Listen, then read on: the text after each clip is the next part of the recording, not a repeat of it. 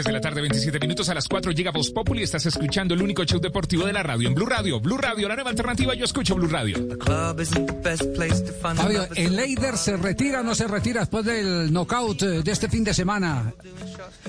Pues, don Javi, eh, precisamente tenemos el contacto con el Leider Álvarez para que nos aclare el tema, para hablar con él un poco después del knockout que sufrió ante eh, Joe Smith en Las Vegas el pasado sábado. Así que con el saludo cordial, Leider, ¿dónde lo cojo? ¿Está ya en Canadá o sigue en los Estados Unidos?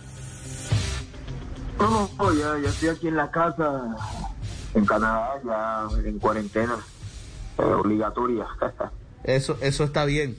Bueno, eh, Eider, primero que todo, eh, ¿lo sorprendió Joe Smith? Pues no, no me sorprendió porque sabíamos que él se venía, eh, ese era su, su, su estilo de pelea, sabíamos que él iba a venir así. Eh, lo que sorprendió es de cómo, me sorprendió a mí, pues, eh, de, cómo se sentía tan fuerte. Eh, de verdad que se, el hombre se sentía muy fuerte, estaba muy fuerte. Eso sí me sorprendió. Pero bueno, son cosas que pasan y como lo dije después de la pelea, fue mejor que, yo en el ring y fue el, el ganador. El Eider, ¿se retira usted del boxeo después de esta derrota?